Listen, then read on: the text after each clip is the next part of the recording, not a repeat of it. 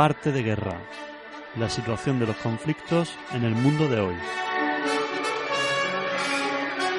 Con Paco Pineda.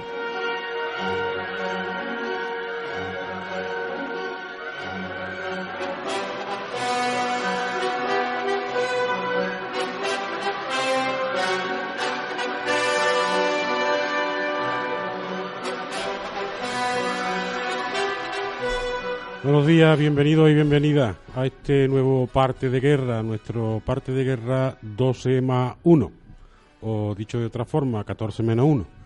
Eh, hoy es un día un poco cargado de, noticias internacionales eh, relacionadas con, con varios conflictos que están abiertos a nivel internacional y vamos a intentar ser lo más mm, resumidos posible para no, para no cansar, eh, pero creo que es conveniente que le demos un repaso a esta noticia. Esta es la intención de este, de este programa, de este parte de guerra, que tengamos una visión lo más amplia posible de lo que está ocurriendo en el mundo y después cada persona pues que saque sus propias conclusiones. Comenzamos.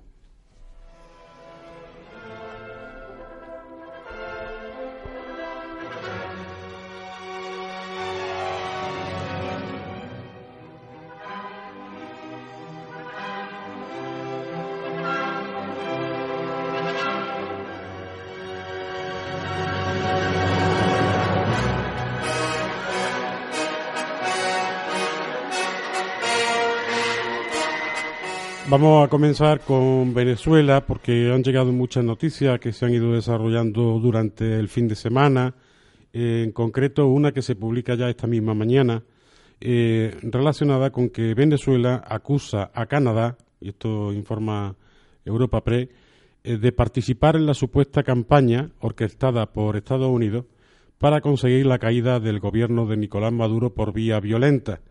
Esta esto que, Venezuela saca, saca colación eh, tiene que ver con las críticas que la ministra de Asuntos Exteriores, Cristia Freeland, eh, ha hecho a la convocatoria electoral realizada por la Asamblea Nacional Constituyente en, en, Venezuela. Ya les recuerdo lo que hablamos la semana pasada, que la Asamblea decidió convocar elecciones anticipadas a celebrar antes del 30 de abril eh, y que es el organismo que tiene la potestad para, para hacerlo. Y bueno, pues se está orquestando una campaña a nivel internacional para que se frenen estas estas elecciones, un elemento más de injerencia en la política soberana de Venezuela. Eh, bueno, pues por diversos motivos. Fundamentalmente les quiero recordar, y después hablaré de ello al final de este, de este punto del parte de guerra, referido a Venezuela, porque la oposición todavía no está, eh, digamos, lista ¿no? para, para afrontar una, una campaña electoral así anticipada. Canadá rechaza la decisión unilateral de, Venezuela de celebrar elecciones presidenciales durante el primer trimestre de este año y eh, dicen que la decisión del Tribunal Supremo de Justicia eh, no, no, no tiene ningún sentido que impida la participación de la mesa de la Unidad Democrática. Yo les recuerdo que la mesa de la Unidad Democrática, que fue la oposición en las anteriores elecciones, pues está prácticamente rota. De hecho, eh, varios, se, ha, se ha roto en varios grupos, ¿no? En varios, en varios grupos durante este tiempo y, bueno, demandar ahora que sea la mesa de la, que la mesa de la Unidad Democrática pueda presentarse, pues seguramente si deciden ellos volver a hacerlo bajo una denominación eh, común, no tendrán ningún problema en, en hacerlo. Eh, esto ya se meten en, en cuestiones, insisto, que, atentan contra la soberanía de un país. Dice la diplomática eh, canadiense que celebrar las elecciones presidenciales en estas condiciones resta legitimidad y credibilidad y piden desde Canadá, desde Canadá, que las elecciones presidenciales sean convocadas en un plazo razonable. ¿Qué consideran ustedes un plazo razonable? Canadiense, cuatro meses, ¿no les parece suficiente tiempo para convocar unas elecciones? ¿Qué quieren? ¿Ocho? ¿Nueve? Eh, ¿Cuatro?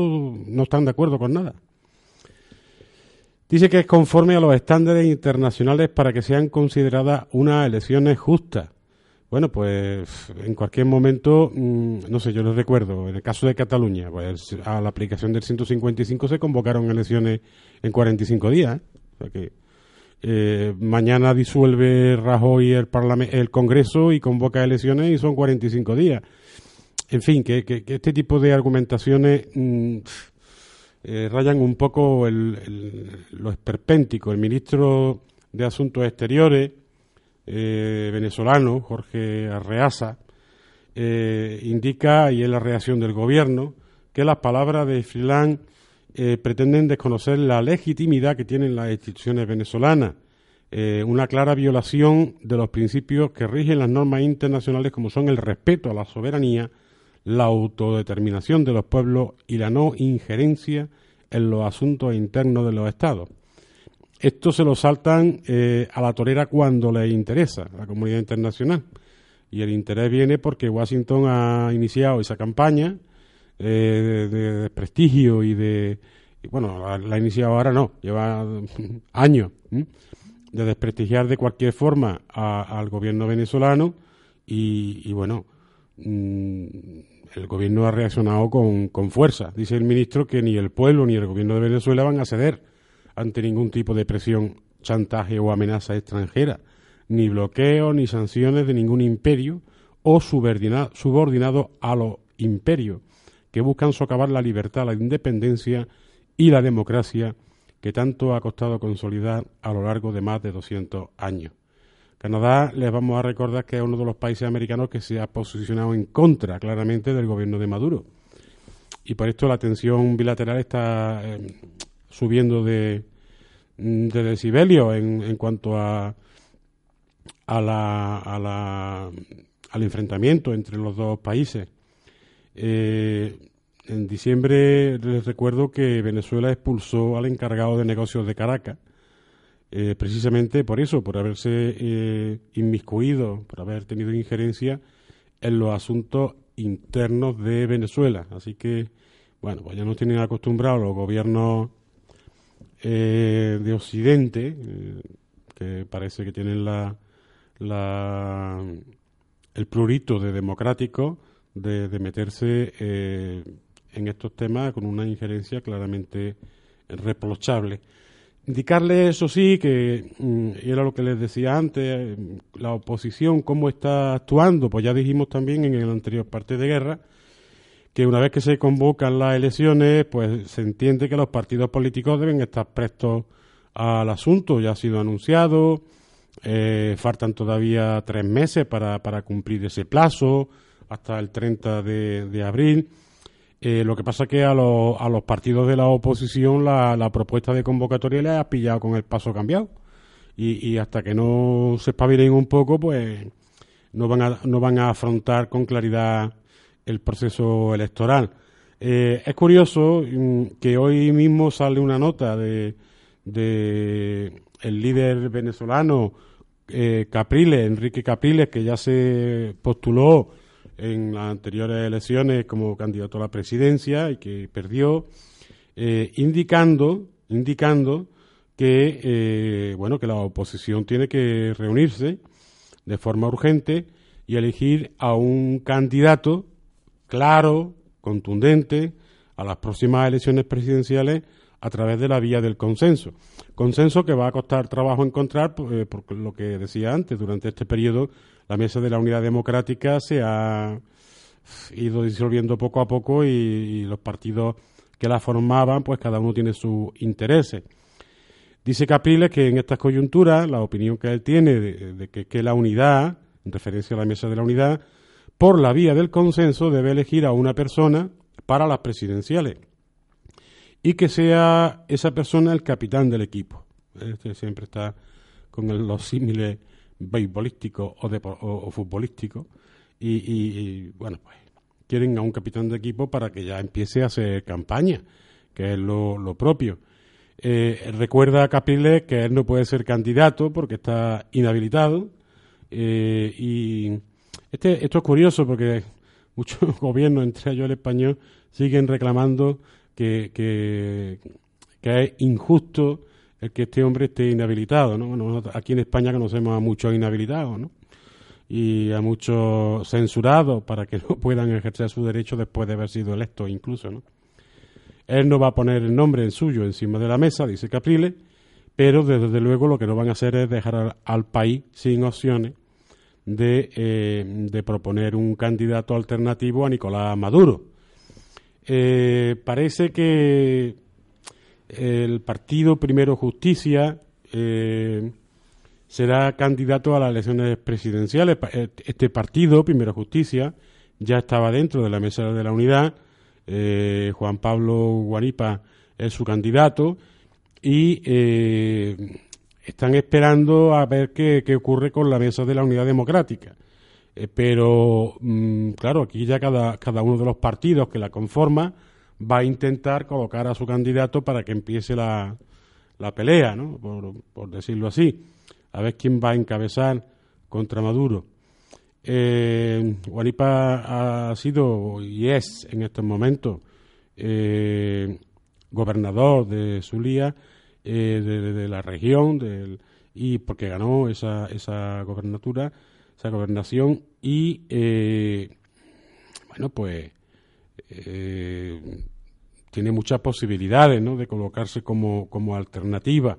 Leopoldo López también está ahí a ver si él u otra persona pueden encabezar la, la alternativa presidencial a Nicolás Maduro.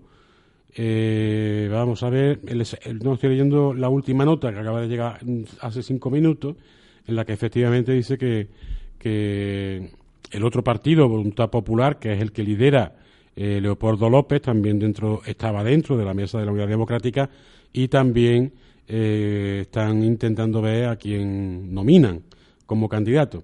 Lo principal es que la mesa, los partidos que conformaban la mesa por la unidad democrática, insisto, se pongan de acuerdo, eh, pero rapidito, ¿eh? Nada de, dormirse en los laureles porque las elecciones se van a celebrar sí o sí, por mucho que digan los gobiernos eh, pro Estados Unidos y se quejen, pero se van a celebrar eh, cuando ha dictaminado la Asamblea Nacional Constituyente, antes del 30 de, abril. Mm, parece que, insisto, están ya mm, colocando a su, en la parrilla de salida eh, a sus candidatos y ahora tengo que sentarse, como dice Caprile, y analizar quién de ellos va a ser capitán de, de, la candidatura alternativa a, Nicolás Maduro. Nicolás Maduro ha, lanzado un comunicado diciendo que está dispuesto a firmar un acuerdo de convivencia con la oposición. Y esto ya es interesante porque este diálogo, esta posibilidad, como saben ustedes, estaba rota desde hace mucho tiempo pero nosotros remarcamos que siempre es interesante que haya vías de diálogo abiertas. Y en este caso Maduro, eh, en vista de que se van a celebrar las elecciones presidenciales, eh, ha, optado ¿no? por la, posibilidad de que se firme incluso un acuerdo, no, que no sea verbal, sino firmado con, con la oposición para decir, señores, mm, vamos a llevarnos bien, vamos a presentarnos a las elecciones y que sea el pueblo el que decida el nuevo, el nuevo presidente del país, el nuevo gobierno del país por el periodo que corresponda y, el resto pues serán cantinelas eh, universales que a nadie que a nadie o a muy poca gente le interesa. Definitiva, continúa la presión internacional sobre, sobre el gobierno legítimo de, Venezuela y eh, instamos también desde aquí a la oposición a que de una vez eh, se ponga de acuerdo y, se alisten a presentarse como conviene al pueblo de Venezuela eh, a unas elecciones que, que van a marcar el futuro, el futuro de este país.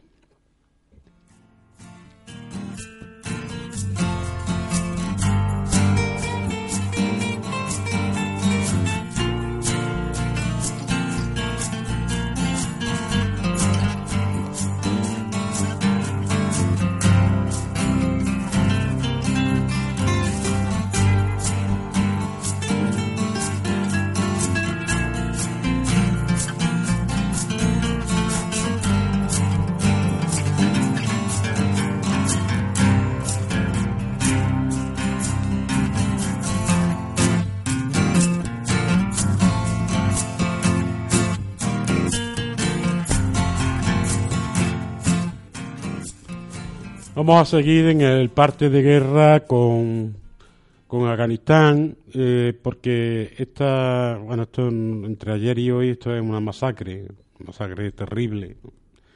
En Kabul, al menos 11 soldados han muerto y otros 16 han resultado heridos a causa de un atentado que este mismo lunes por la mañana ha perpetrado un grupo de milicianos de Estado Islámico el atentado se ha realizado contra una academia militar de, Kabul, eh, según informa el portavoz de la policía de la capital afgana, Basir Mujadid.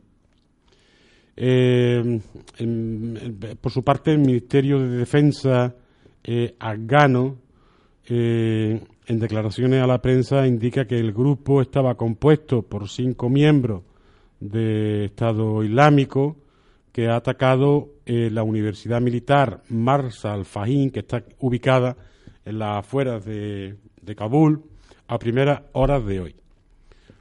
Eh, dos de los milicianos se han inmolado a la entrada de, esta academia, de esta universidad eh, militar, para permitir la entrada, para abrir paso a los demás miembros del comando que, han sido los que han causado las muertes que hemos citado. Bueno, pues esto el suma, el suma y sigue de Afganistán Estado Islámico ha reivindicado ya la autoría del ataque. El grupo que dirige Abu Bakr al-Baghdadi, el califa, también se atribuyó el, el, que se produjo el día 24 contra la sede de, Sheikh Shindre en Jalalabad, capital de, de, la provincia de Nangarhar. Y bueno, pues esto es, como digo, un suma y sigue. Este Estado Islámico está, está acrecentando su presencia eh, fundamentalmente en Irak y en Afganistán, eh, haciéndose fuerte, fuerte y bueno, mm, a pesar de, de los mensajes que lanza Donald Trump, eh, en el sentido de que si siguen adelante con la política de agresión, eh, van a, sufrir. Este, este, hombre siempre amenaza igual, ¿no? a Corea del Norte, a Kim Jong-un igual, ¿no? Cada vez que hay una cosa esta, lanza una perorata de, de amenaza pero lo real es lo que estamos viendo. El Estado Islámico golpeó el 24 de enero y ha vuelto a golpear esta mañana en Afganistán. Y además con muy poca baja. O sea, un atentado como el de hoy, que se cobra 11 soldados muertos y 16 heridos de gravedad, ¿eh? que son 27 personas. ¿eh? Y a un coste relativamente bajo, como digo. O sea, han, han sido cinco comando, cinco personas que formaban el comando, y de los cuales dos se inmolaron para permitir el paso. Es decir, que no han tenido eh, una baja, eh, como siempre, ¿no? Se plantean ellos en la cuestión de atentados, una, una proporcionalidad eh, afín a, a, sus intereses. Bueno, pues esta es la realidad. Eh, eh, esta gente que a nivel de gobierno occidentales se le llena la boca de que de que Estado Islámico está desaparecido, de que han sabido controlar eh, y frenar su crecimiento y su control sobre el territorio, bueno, pues nos está demostrando que no solamente no está desaparecido, sino que tienen una capacidad operativa bastante potente y que habrá que ir pensando en otros medios para para solucionar el conflicto. Eh, insisto que ahora mismo está centrado, aparte de, en algunas partes, lugares de Siria, perdón, también en Afganistán con una fuerza tremenda y en, Irak. Bueno, pues esa es la noticia. Yo espero que esta también salga hoy en los informativos, porque han sido dos ataques consecutivos a Kabul, que vive sumida en una, en una situación de guerra permanente y que ya hemos dicho en varios programas que no es precisamente lo que necesita el país para ir avanzando en la consolidación de propuestas de incorporación a una democracia eh, firme y que permita el desarrollo económico y social eh, de Afganistán. Pero mm, la comunidad internacional ya sabemos que tiene mucho que hacer y mucho que decir en este conflicto.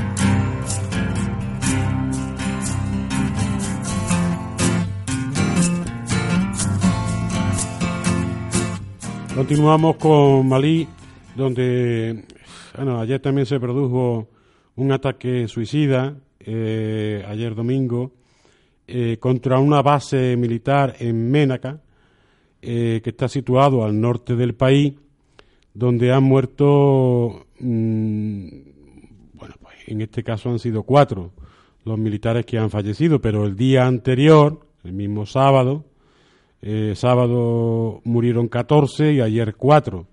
Han sido 18 eh, militares muertos en dos días, en dos atentados. Este último, eh, también, vamos, los dos han sido provocados por los, grupos insurgentes. Indica una nota que manda el Ministerio de la, perdón, el portavoz de la Guardia Nacional eh, donde el ejército maliense, que indica que un suicida con un cinturón explosivo fue abatido la mañana del domingo 28 de enero cerca de un puesto de la Fuerza Armada maliense y de la Guardia Nacional de Malí. Desafortunadamente, cuatro efectivos de la Fuerza Armada murieron durante esta operación, la de ayer. El, un día antes, como digo, el sábado, fueron 14, 14 militares los que murieron en otro atentado contra eh, la base militar de Sumpín, que está en la región de Tombuctú, también en el norte del país. La, zona norte de, Malí eh, es actualmente una de las más conflictivas de la zona. El norte de Malí eh, cayó bajo control islamista en 2012 Hubo, como recuerdan, una intervención militar francesa en la zona que en principio permitió mm, expulsar a los yihadistas, pero sin embargo, con relativa frecuencia, como, como estamos comprobando, se producen ataques y atentados de una eh, repercusión bastante importante. El pasado jueves, eh, hemos hablado de domingo y de, y de sábado, el pasado jueves fueron 26 personas las que murieron por la explosión de una mina que se detonaba al paso de un vehículo de civiles cerca de la localidad de Boni, que está en el centro del país. Y ese mismo día el ejército maliense repelió un ataque de yihadistas en la cercana localidad de Yoguarú. Entonces, mm, bueno, insistirles que Mali sigue siendo uno de los países peligrosos a la hora de viajar allí pero aparte de eso es que el, el descontrol que hay en la zona norte, que eh, recordamos de nuevo que en un principio fue, fue intervenida por, por el ejército francés, que mandó allí a sus tropa, tropas de élite. En principio, mm, recuerden que había muchos ciudadanos franceses. Ellos dijeron, vamos a intervenir para sacar de aquí a los ciudadanos franceses eh, que están en la zona. Lo hicieron, establecieron algunos cordones de seguridad, pero bueno, pues cinco años después, mm, con mucha facilidad o con relativa facilidad, se están produciendo atentados por parte de la insurgencia islamista que, eh, que dejan entrever que los, los niveles de seguridad son mínimos, al menos en la zona norte de, de Malí. Vamos a seguir pendientes de cómo va evolucionando el tema, pero desde luego la, la situación no permite sonreír porque eh, nos tememos mucho que se consolide eh, en, en, la zona de Malí, en el norte, una, una situación de, de permanente hostigamiento a las Fuerzas Armadas y que la paz no, no sea posible, al menos de momento.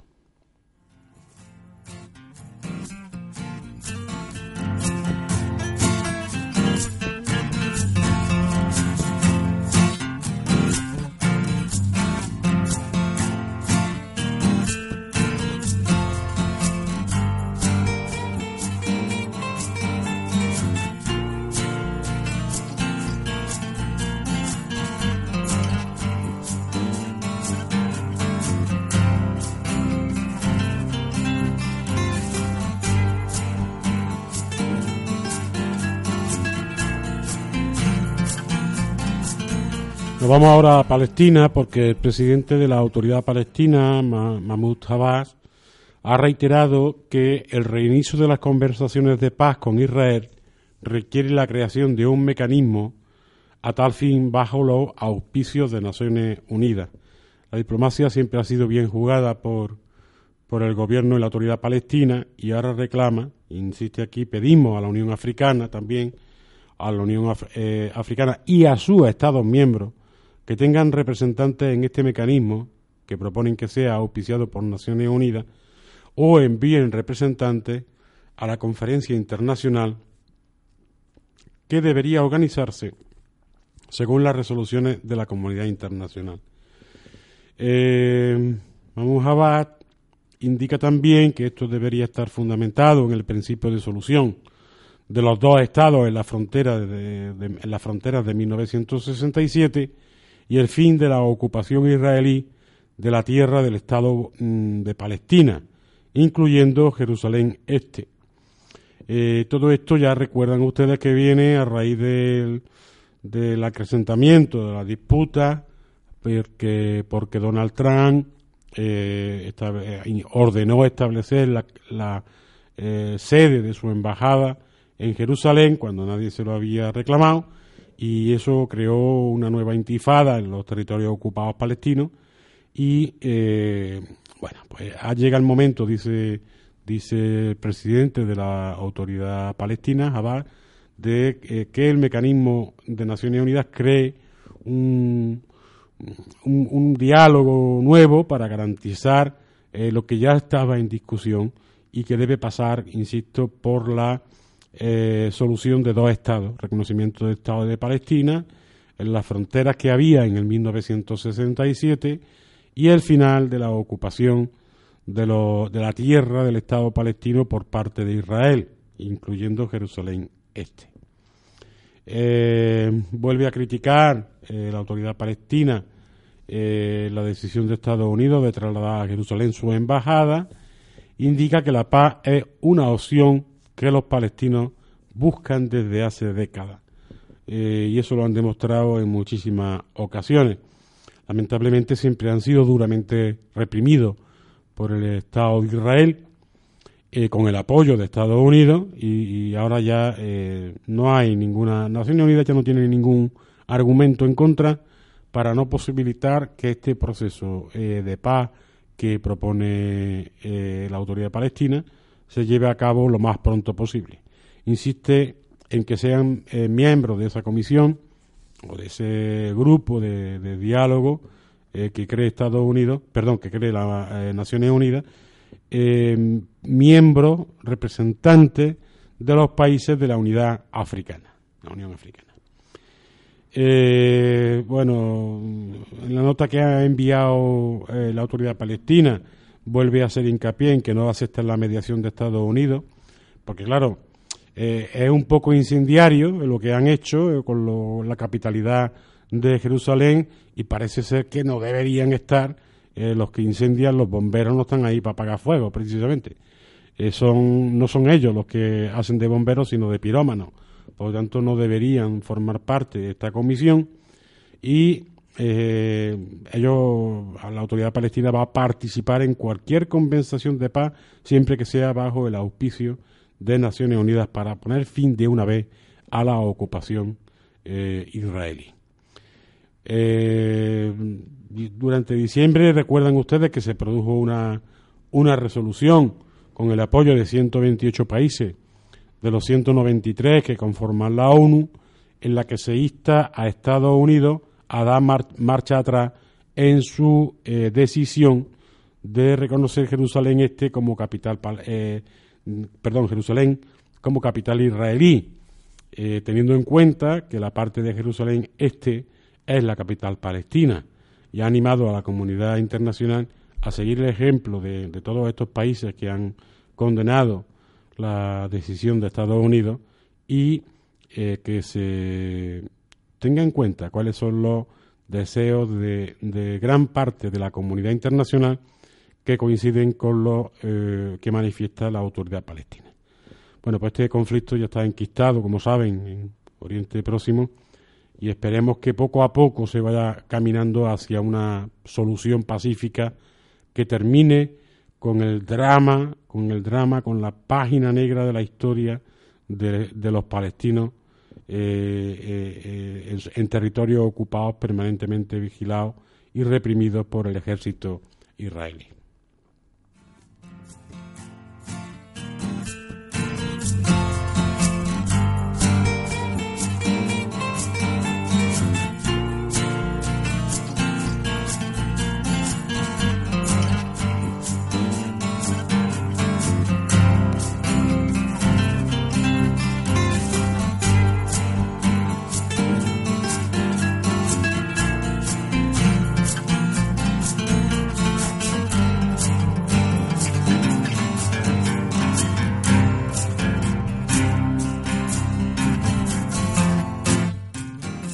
Seguimos con Estados Unidos, de nuevo el Cherry, el pistolero, que nos trae una nueva propuesta. Este hombre siempre hace así un poco propuestas estrambóticas, pero claro, esto lo tienen estudiado y lo tienen analizado. Pero conviene que lo sepamos, eh, insisto, porque hay noticias como esta que me imagino no van a salir en los informativos. Eh, el equipo de seguridad nacional del presidente de Estados Unidos, Donald Trump, está analizando opciones para contrarrestar la amenaza de espionaje de China. O sea, colocan a China como, como número uno en, en espionaje. Eh, en base a llamadas telefónicas en el país norteamericano, entre las que figura la construcción, la propuesta de construir una red inalámbrica de 5G. Esto eh, es de alta velocidad, de altísima velocidad, según fuentes oficiales. Estas fuentes, que han confirmado las informaciones publicadas por un portal de, en Estados Unidos, Axio.com, indicando que la opción está siendo debatida a alto nivel del gobierno y está a unos seis meses de ser evaluada por el propio presidente. Se van a colocar un concepto de una red 5G que busca hacer frente a lo que los funcionarios consideran como una amenaza de China a la ciberseguridad, y a la seguridad económica de Estados Unidos. Eh, este tema, yo a nivel, a nivel técnico, informático, no, sé realmente lo que implica, pero estoy leyendo la nota que manda la agencia Reuters y la verdad eh, es sorprendente porque mm, están planteando en la, en la argumentación eh, que quieren construir una red para que los chinos no puedan escuchar nuestras llamadas. O sea, es una cosa mm, un poco estrambótica. Eh, tenemos que tener una red segura que no permita que malos actores ingresen a nuestra red. Miren, esto, lo que llevamos ya de conocimiento de las nuevas tecnologías, eh, esto suena un poco a chiste, porque no sé, qué, no sé qué empresa es la que está detrás para llevarse los beneficios, no lo sé, pero, pero me imagino que por ahí van los tiros.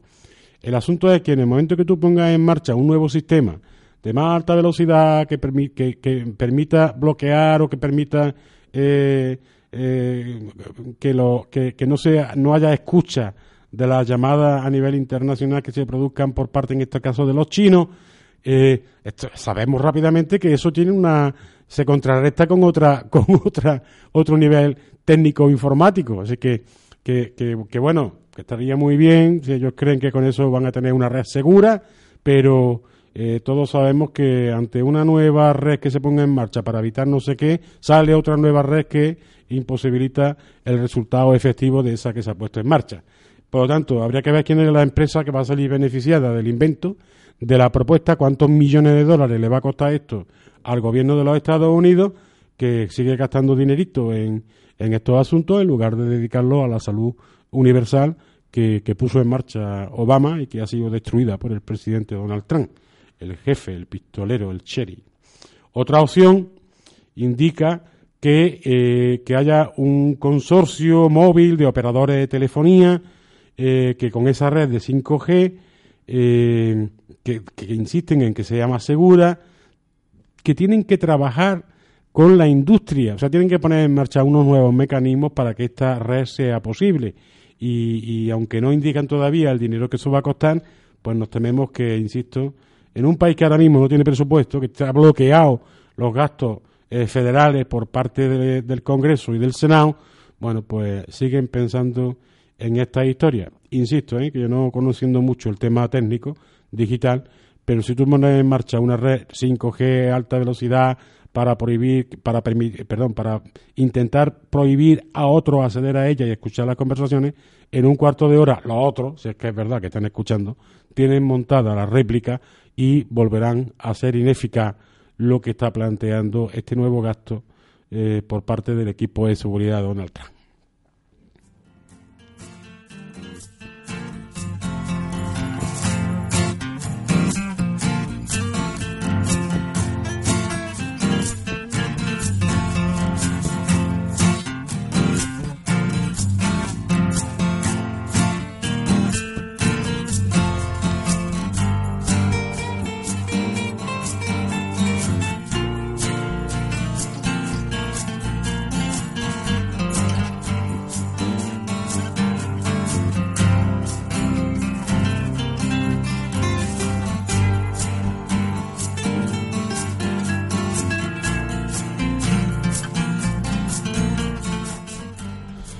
Un comunicado también que envía a la agencia Reuters, eh, aunque está fechado ayer por la noche, a última hora de la noche, pero creo que conviene que lo que lo hagamos público porque vimos las imágenes de la detención en Rusia del opositor Alexei Navalny, Navalny que eh, bueno fue durante una manifestación fue arrestado en una manifestación que se estaba haciendo contra el Kremlin, convocada en la calle de Eshuerkaya eh, de Moscú y que había sido declarada ilegal por las autoridades rusas, es decir, no contaba con, con autorización. Eh, bueno, pues después de esa detención que vimos, que vimos prácticamente en directo en los informativos de mediodía del domingo, en la noche, decir que el líder opositor ha sido puesto en libertad, sin cargo, esa misma noche, horas después de que fuera arrestado al aparecer en esa manifestación. Eh, este hombre, la estación de Navalny ya es reiterada porque en, menos de un año lo han detenido cuatro veces. Eh, bueno, mm, hay una especie de persecución personal, personal contra él. Eh, no quieren que, que, cuaje como una alternativa, aunque él ya ha manifestado que está dispuesto a, presentarse eh, a las elecciones presidenciales futuras contra el gobierno de Vladimir Putin, a quien acusa de, haberle prohibido comparecer a esas próximas elecciones presidenciales.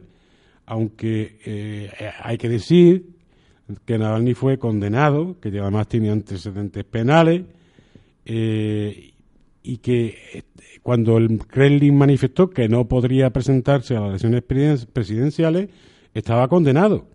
Pero una vez que la condena que tenía de cárcel ha sido suspendida, eh, nosotros entendemos que va a poder presentarse a, la, a las elecciones presidenciales eh, sin, ningún, sin ningún problema. Eh, hombre, también sabemos que lo que está haciendo ahora es campaña, que, que si hay una manifestación que no está autorizada, él se presenta, lo detienen, lo llevan, lo traen, lo liberan, agarra fuerza entre sus partidarios para que sea el candidato que se presente contra contra Putin en las, próximas elecciones. Eh, este hombre, la verdad es que ha sido víctima de un proceso judicial muy, muy orquestado y muy dirigido por motivos políticos en el país. insisto que, se, que, que está aprovechándolo bien, ¿eh? está aprovechándolo bien a nivel de imagen pública y además de, imagen pública internacional. Eh, pero mm, nos tememos mucho que, que, no haya detrás un soporte. Eh, a mí me ha recordado mucho a, la figura de Boris Yeltsin, ¿no? Una persona que, que, va solo ahí, que sin aparato de partido detrás y tal. bueno, esto es complicado. Es complicado que salga, pero puede salir, puede salir la jugada. De todas formas, lo interesante de la noticia es que ayer fue detenido a medio a media mañana y eh, a horas de antes de la, de la medianoche fue puesto en libertad y que, como ya es reiterativo, porque este hombre es detenido cada dos por tres, eh, insisto, creo que forma parte de su campaña personal de cara a las presidenciales, a las cuales, hombre, si no incurre en ningún otro tipo de delito, pues se podrá, se podrá presentar porque su condena a cárcel que ya tenía ha sido, ha sido suspendida. Pues nada, seguimos pendientes de esa situación que muchos catalogan de antidemocrática en, en Rusia para ver cómo se eh, desarrollan los sucesos.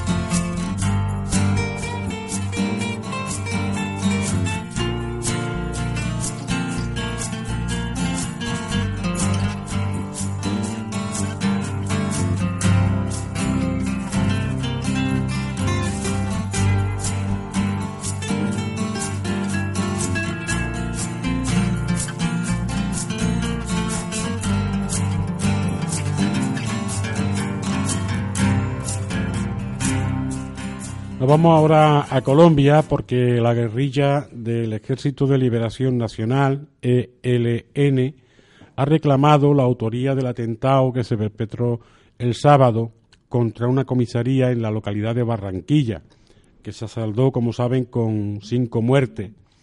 En su, comunicado eh, señala que eh, se atacaron fuerzas policiales de la estación San José en el sur de Barranquilla el resultado ha sido cinco policías muertos y 43 policías heridos. La fuerza guerrillera sin novedades, es decir, cero. Cero, cero baja.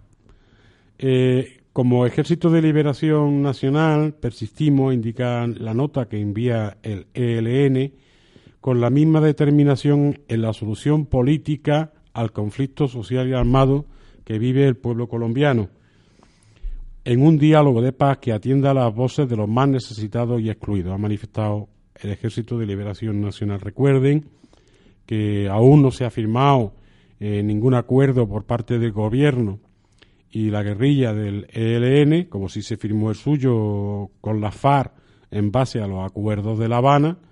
Recuerden también que las elecciones en Colombia son el 18 de mayo y eh, bueno, se va acercando ya el momento y esperemos que lo más pronto posible se llegue a un acuerdo también con el ELN para que se sume a un proceso de paz que tanto necesita el país colombiano. La guerrilla eh, ha argumentado que el ataque fue perpetrado en ejercicio legítimo del derecho a la rebelión, que ellos mantienen, insisto, hasta que no se llegue a un acuerdo, y y hay una situación en Colombia bastante, bastante complicada, porque a pesar de los acuerdos ya firmados con la FARC, eh, indica también eh, ahora la guerrilla del ELN que no hay un solo día, no hay ni un solo día, y esto basta mirar la prensa colombiana, como hacemos a diario, en el que no ocurra un atentado contra la dignidad y la vida de los habitantes colombianos por parte de la fuerza pública.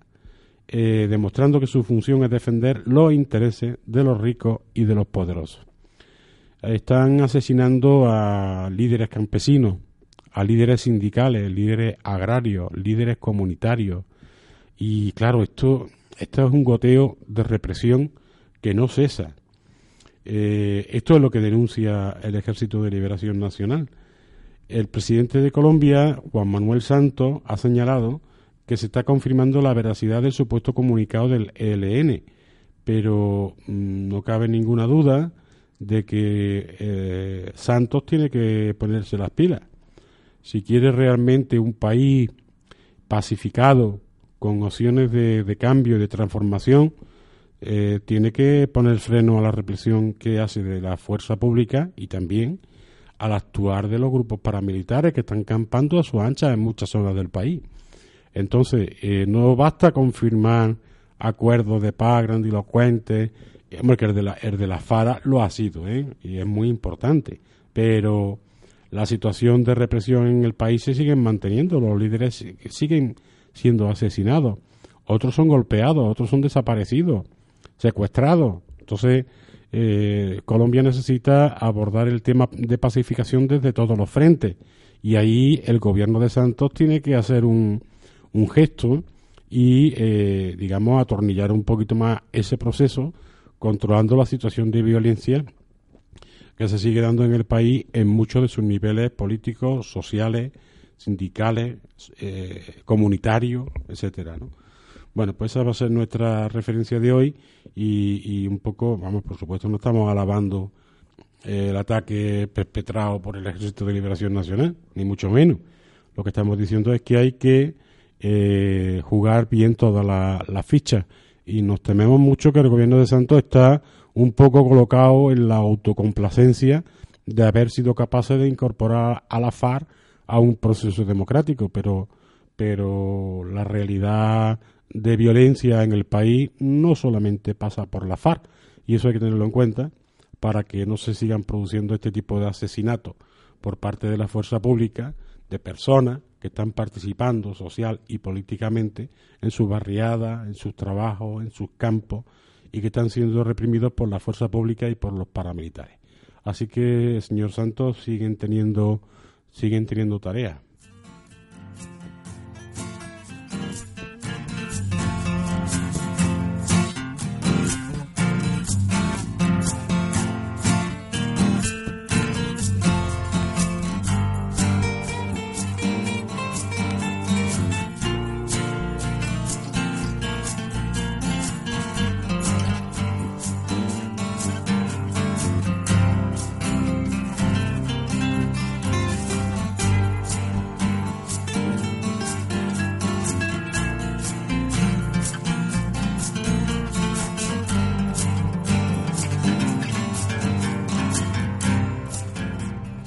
Y vamos a terminar este parte de guerra número 13 con una, hombre, una noticia de estas que, siempre nos crean algo de desasosiego. Eh, los primeros ministros, dice la nota de Europa Pre, de Israel y Polonia, Benjamin Netanyahu y Mateusz Morawiecki, eh, respectivamente, han acordado este domingo, por ayer, iniciar un diálogo inmediato para resolver la crisis derivada del proyecto de ley presentado en Polonia para criminalizar que se vincule a Polonia con los crímenes de la Alemania nazi en el Holocausto. Eh, vamos a intentar explicar esto porque eh, se trata de un proyecto de ley que, ha sido eh, presentado en, en, las Cortes del Congreso polaco que, busca, mm, y así lo señala expresamente, convertir en un delito penado con hasta tres años de cárcel a aquellos que, que usen la expresión campos de la muerte polaco, para referirse a los campos de exterminio construidos por los nazis en ese país.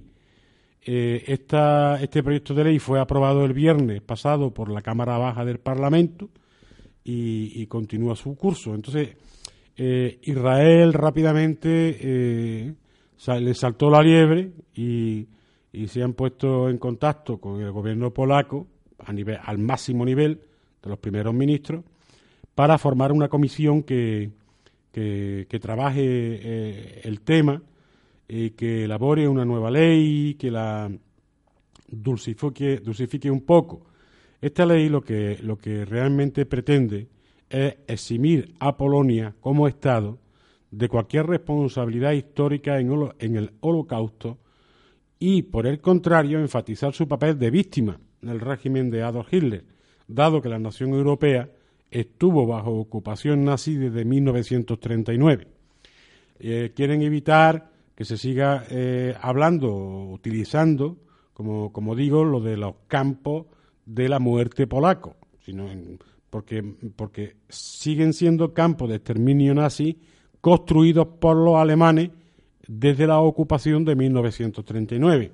Este que parece un tema eh, suave, es un tema complicado porque, claro, eh, eh, mucha gente sigue utilizando ese término de campos de la muerte polaco como si el gobierno polaco o los polacos de la época hubiesen montado esos campos de exterminio.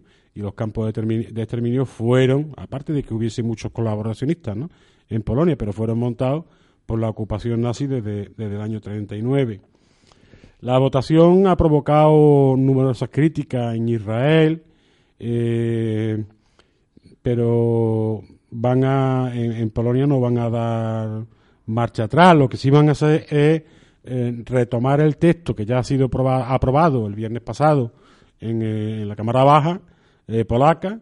van a revisarlo, van a, a ver qué, pueden quitar, qué pueden meter, pero la, la idea está clara eh, los judíos, los polacos y todas las víctimas deberían ser guardianes de la memoria de todos los asesinados por la Alemania nazi y no involucrar al gobierno, perdón, no al gobierno, sino al Estado polaco de la época como cómplice.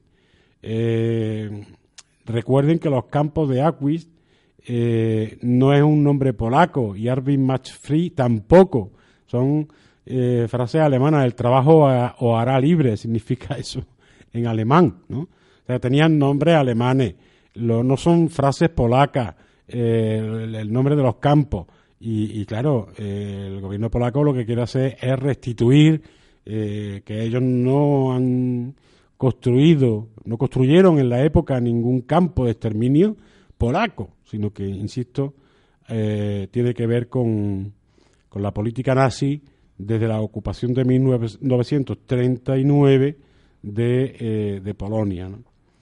Eh, ahí hubo también mm, otra cosa que recoge la, el proyecto de ley que acaban de aprobar, el reconocimiento de que entre 30.000 y 35.000 judíos fueron salvados gracias a la ayuda de los polacos.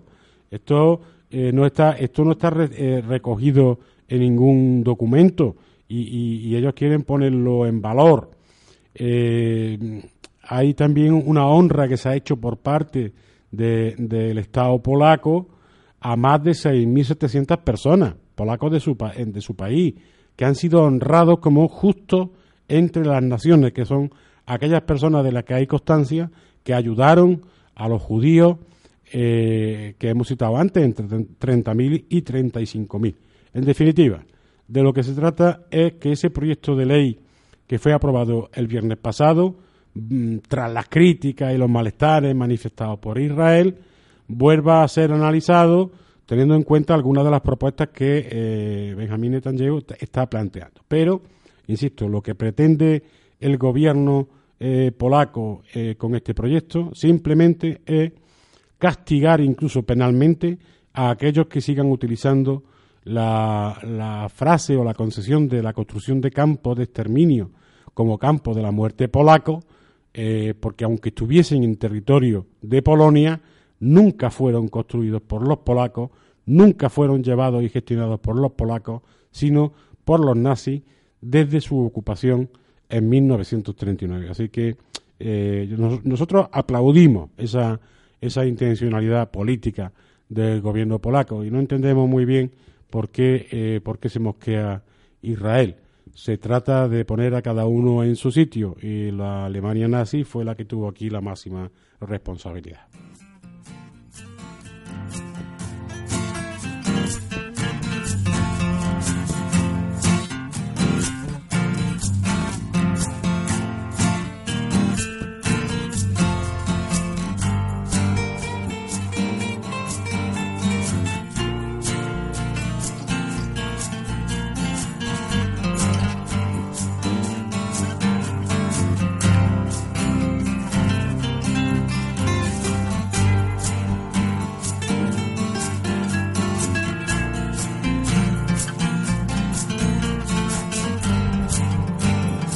Bueno, pues vamos a terminar ya nuestro parte de guerra, parte de guerra número 13, ¿no? No sin antes darle una vuelta a la noticia que adelantábamos en el anterior parte de guerra, en la que quedó pendiente saber la resolución del Tribunal Supremo eh, brasileño sobre la posibilidad de que Lula da Silva, mm, que se encontraba inhabilitado, pudiera presentarse a las elecciones presidenciales brasileñas. Eh, bueno, pues ya sabemos el resultado de esa resolución del Tribunal Supremo, que como habrán visto en algunos otros medios, eh, continúa impidiendo que Lula eh, se pueda presentar a las elecciones como presidente. Y lo siguen condenando por los delitos que... Es curioso, si, si alguno de ustedes hubiera tenido oportunidad de seguir eh, el interrogatorio que el fiscal le realizó a Lula da Silva en el Tribunal Supremo, eh, es cuando menos bochornoso, porque le acusaban, como ustedes saben, de, haber adquirido una propiedad con dinero no, eh, no legal, y las preguntas eran terribles. El, fiscal le, decía algo así como, entonces usted ha comprado esta casa y Lula decía, no, yo no he comprado ninguna casa. Entonces, ¿usted que vive? ¿Se la han alquilado? No, no, no. Yo simplemente he vivido ahí, me he alojado ahí en algunas ocasiones. Y insistía de nuevo el fiscal. ¿Y usted, pero usted, ¿a usted cuánto le ha costado la casa? Dice, ya le he dicho que yo no la he comprado. Eso ha sido durante media hora con, con las mismas preguntas, que si la compró, que si la alquiló, que si el dinero vino de aquí, si vino de allí. Y Lula ha sido ha desmentido todas y cada una de las preguntas de la fiscalía. Simplemente, él siempre ha reconocido que eh, tiene muchas muchas amistades en, en Brasil y cuando va a un lugar y le dejan alojarse durante un tiempo en casa de un amigo, en casa de tal, él no tiene ninguna, no tuvo en ese momento ninguna dificultad. Sin embargo, la Fiscalía, el Tribunal Supremo, ha, ha llegado al acuerdo de seguir condenando a Lula da Silva en lo que a nosotros nos parece una decisión mm, más que dudosa a nivel judicial, pero bastante eh, vinculada con la política. No interesa que Lula da Silva sea candidato en las próximas elecciones presidenciales de Brasil. Y como no interesa, pues vamos a buscar los argumentos siempre de la justicia, que a esto ya nos tienen acostumbrados muchos muchos de nuestros gobernantes, cuando quieren hacer alguna pirula recurren a la justicia y eh, lamentablemente Lula se va alejando cada vez más de la posibilidad de ser el candidato del Partido de los Trabajadores del PT a las próximas elecciones brasileñas. Nuestro apoyo sigue, sigue dándose y esperemos que de aquí al momento electoral todavía quepa alguna posibilidad de reconsiderarse eh, esta resolución del Tribunal Supremo brasilero. Bien, por nuestra parte, nada más. En el control ha estado Daniel Gómez. Hemos eh, dirigido desde aquí en la redacción Paco Pineda y en la locución también y esperemos vernos en el próximo parte de guerra, que ya no será el 13, sino el 14. Eh, no tenemos ninguna eh, ningún problema con el número 13, ni somos supersticiosos. Así que vamos a continuar deseándole que hagan lo posible por ser felices. Nos encontramos en otro programa.